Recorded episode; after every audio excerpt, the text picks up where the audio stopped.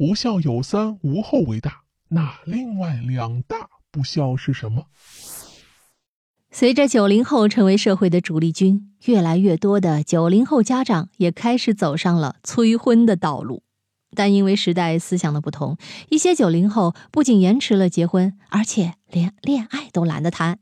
每当父母问起来，他们便会说：“咦，我一个人难道不好吗？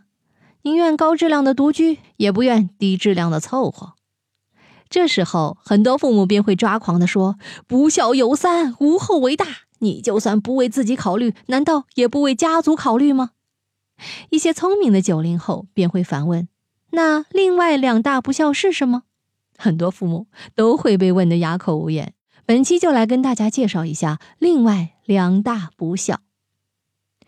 不孝有三，无后为大。这句话出自孟子的《孟子离楼上》，原文是：不孝有三，无后为大。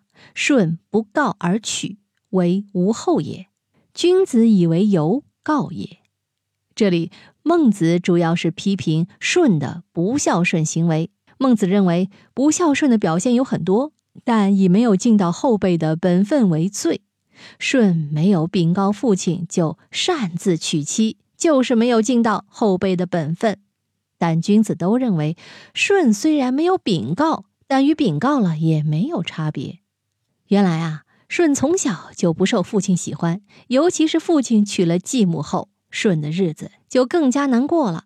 有一次，舜在堆草垛时，他的父亲竟拿走了他的梯子，让他直接跳下来。而他的继母也经常欺负他，所以舜在娶妻时就没有禀告父亲和继母。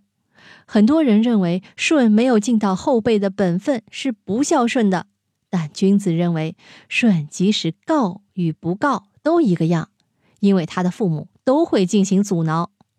在这里，“无后”并不是没有后代的意思，而是指没有尽到后辈的本分。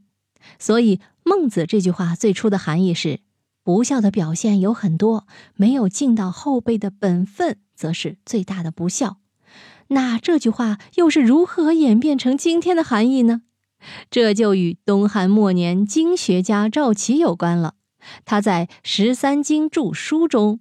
首先将这里的“后”解释为后代的意思，之后又把孟子的这句话解读为：“于礼有不孝者三，是谓阿谀屈从，献亲不义。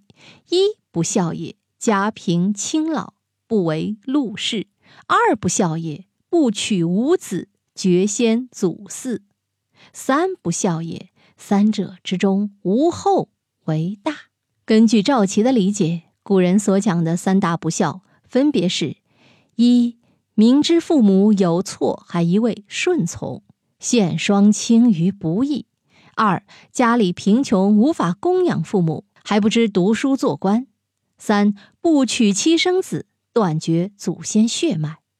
在这三不孝中，又以没有后代为大。